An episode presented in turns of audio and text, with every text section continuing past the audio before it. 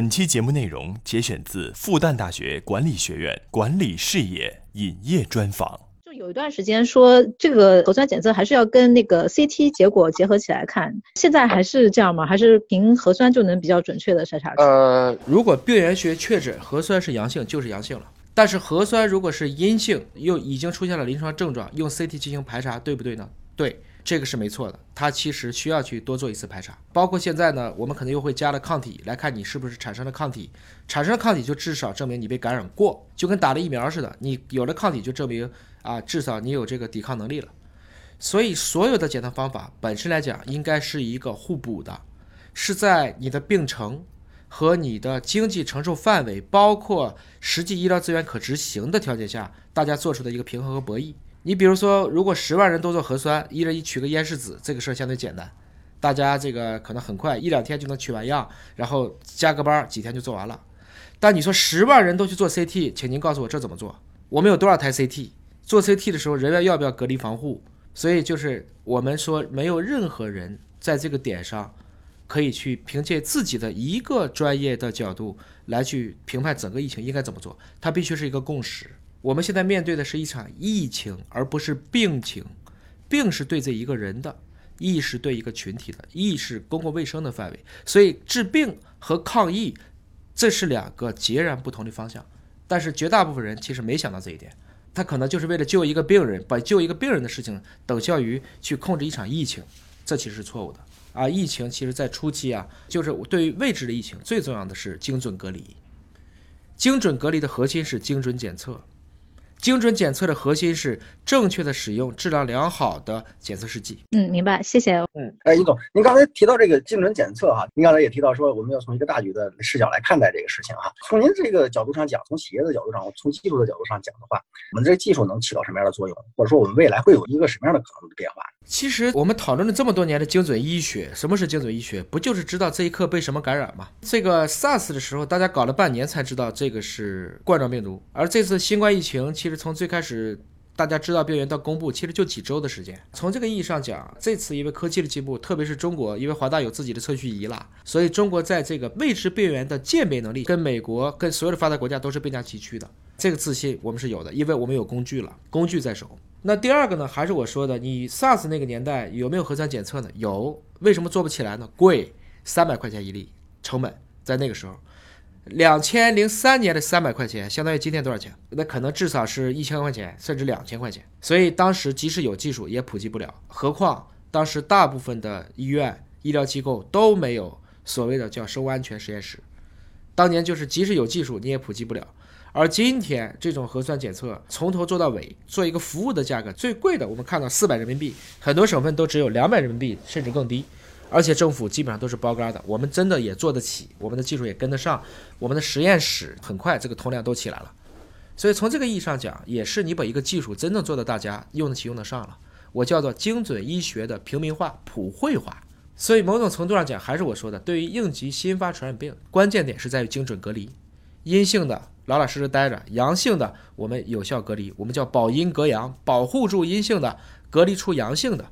那这个精准隔离的前提是精准诊断的，精准诊断就是我说的，你必须开发出高质量、靠谱的诊断试剂，且确定好它的使用范围和用途。也就是说，初期我要搞清楚病源，其次我要搞清楚它的易感人群和传播途径，这些都弄明白了，我就要快速的检测，迅速的分层。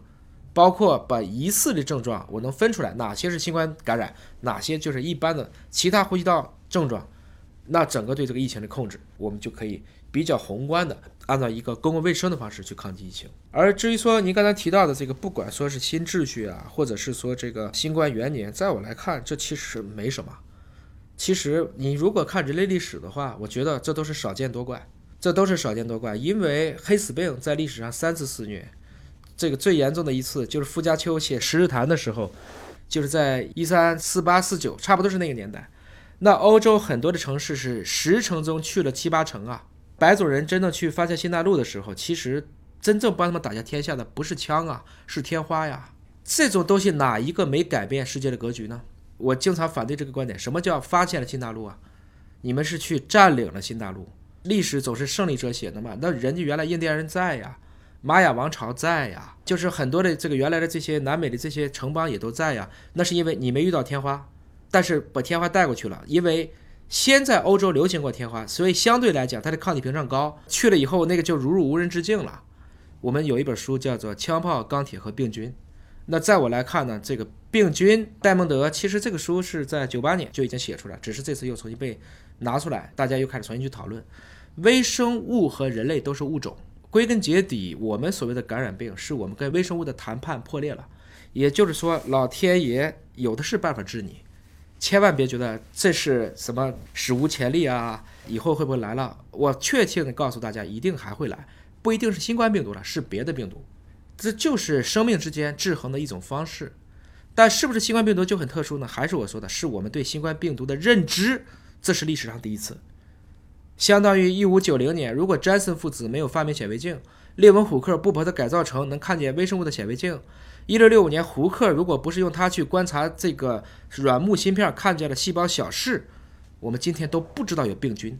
我们当时还认为这叫胀气，其实是不认知啊。所以人类最大的悲哀是，人类唯一的教训就是从历史中没学到任何的教训。在我们讨论今天你这个时代特别特殊的时候，在我来看，绝大部分是你对历史不够了解。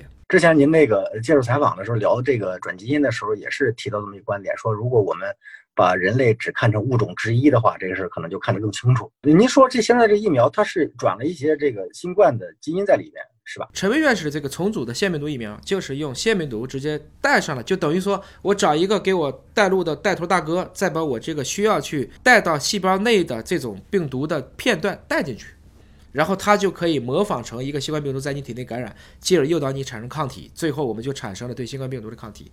这个病毒，你从技术上讲，这就是转基因转来的呀。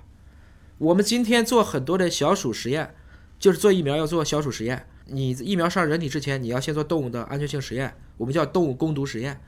那这个过程中，小鼠的最近你也听过那个词叫 ACE2，就是新冠病毒能进到细胞里的这样的一个受体。那小鼠本来是转不了这种新冠病毒的，但是我们就可以用转基因小鼠让它带上人的 ACE2 的这个受体，新冠病毒就能攻进去了。所以，我们不能一方面享受一个技术的福祉，而又一方面因为不认知就把这一个技术去妖魔化。真正该去唾弃的，应该是把一个技术一直按照对人类作恶的人去啊，这样的一些我们说邪恶的这些技术工作者，这是错误的。但是评价一个技术毫无意义。比如说，就核能，核能可以发电，也可以去造原子弹。所以某种程度上讲，就是我们技术是无罪的。如果说有罪的，也是用技术的人。所以我们要确保，在这个过程中，我们去控制好这个技术的伦理。哦，好的，好的，好，谢谢尹总，谢谢。